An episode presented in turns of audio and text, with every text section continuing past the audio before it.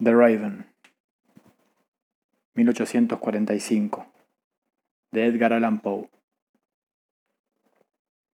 Once upon a midnight dreary, while I pondered weak and weary over many a quaint and curious volume of forgotten lore, while I nodded, nearly napping, suddenly there came a tapping, as of someone gently rapping, rapping at my chamber door. "'Tis some visitor," I muttered, tapping at my chamber door. "Only this, and nothing more." Ah!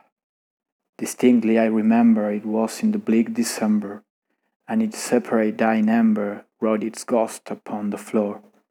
Eagerly I wished the morrow, vainly I had sought to borrow from my books surcease of sorrow, sorrow for the lost Lenore for the rare and radiant maiden whom the angels name Lenore, nameless here for evermore. And the silken sudden certain rustling of each purple curtain thrilled me, filled me with fantastic terrors never felt before, so that now, to still the beating of my heart, I stood repeating, "'Tis some visitor entreating entrance at my chamber door. This it is, and nothing more. Presently my soul grew stronger, hesitating then no longer. Sir, said I, or madam, truly your forgiveness I implore. But the fact is I was napping, and so gently you came rapping, and so faintly you came tapping, tapping at my chamber door, that I scarce was sure I heard you. Here I opened wide the door. Darkness there, and nothing more. Deep into the darkness peering, long I stood there wondering, fearing, doubting, dreaming dreams no mortals ever dared to dream before. But the silence was unbroken, and the darkness gave no token, and the only word there spoken was the whispered word, Lenore. This I whispered, and an echo murmured back the word, Lenore. Merely this, and nothing more. Back into the chamber turning, all my soul within me burning, soon again I heard a tapping somewhat louder than before. Surely, said I, surely that is something at my window lattice. Let me see then what thereat is, and this mystery explore. Let my heart be still a moment, and this mystery explore. Tis the wind, and nothing more. Open here I flung the shutter, when with many a flirt and flutter, in there stepped a stately raven of the saintly days of yore. Not the least obeisance made he, not a minute stopped or stayed he, but with mien of lord or lady, perched above my chamber door, perched upon a bust of Pallas, just above my chamber door, perched and sat, and nothing more. Then this ebony bird beguiling my sad fancy into smiling, by the grave and stern decorum of the countenance it wore. Though thy crest be shorn and shaven, though, I said, art sure no craven, ghastly grim and ancient raven wandering from the nightly shore, tell me what thy lordly name is on the night's Plutonian shore. Quoth the raven, Nevermore. Much I marvelled this ungainly fall to hear this curse so plainly, though its answer little meaning, little relevancy bore, for we cannot help agreeing that no living human being ever yet was blessed with seeing bird above his chamber door, bird or beast upon the sculptured bust above his chamber door, with such a name as Nevermore. But the raven, sitting lonely on the placid bust, spoke only that one word, as if he saw in that one word he did outpour, nothing further than he uttered, not a feather than he fluttered, till I scarcely more than muttered, other friends have flown before. On the morrow he will leave me, as my hopes have flown before. Then the bird said, Nevermore.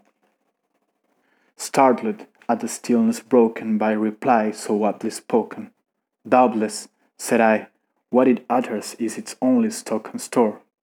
caught from some unhappy master whom unmerciful disaster followed fast and followed faster, till his songs one burden bore, till the dirges of his hope that melancholy burden bore, of never, nevermore. But the raven still beguiling all my sad soul into smiling, straight I wheeled a cushioned seat in front of bird and bust and door. Then, upon the velvet sinking, I betook myself to linking fancy unto fancy, thinking what this ominous bird of yore, what this grim ungainly, ghastly, gaunt and ominous bird of yore, meant in croaking, nevermore. This I sat engaged in guessing, but no syllable expressing to the fowl whose fiery eyes now burned into my bosom's core. This and more I sat divining, with my head at ease reclining on the cushion's velvet lining that the lamplight gloated o'er, but whose velvet violet lining with the lamplight gloating o'er she shall press, oh, nevermore. Then, met out, the air grew denser, perfumed from an unseen censer, swung by seraphim whose footfalls tinkled on the tufted floor. Wretch, I cried, thy God had lent thee, by these angels he had thee, respite, respite and nepenthe from thy memories of Lenore. Quaff, oh quaff, this kind nepenthe, and forget this lost Lenore. Quoth the raven, nevermore.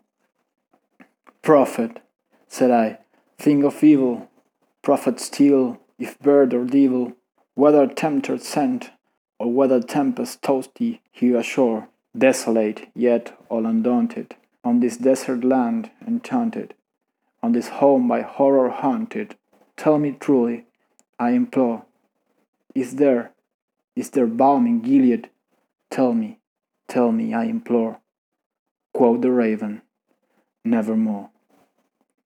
Prophet, said I, thing of evil, prophet still, if bird or devil, by that heaven that bends above us, by that God we both adore, tell this soul, with sorrow laden, if within the distant Aidenn it shall clasp a sainted maiden, whom the angels name Lenore, clasp her rare and radiant maiden, whom the angels name Lenore.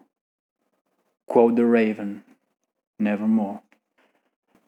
Be that word our sign in parting, bird or fiend, I shrieked, starting. Get thee back into the tempest at the night's Plutonian shore. Leave no black plume as a token of that lie thy soul hath spoken. Leave my loneliness unbroken. Quit the bust above my door. Take thy beak from out my heart, and take thy form from off my door. Quoth the raven, nevermore. And the raven, never fleeting, still is sitting, still is sitting on the pallid bust of Pallas just above my chamber door, and his eyes have all the seeming of a demon's that is dreaming, and the lamplight or him streaming throw his shadow on the floor, and my soul from out that shadow that lies floating on the floor shall be lifted nevermore.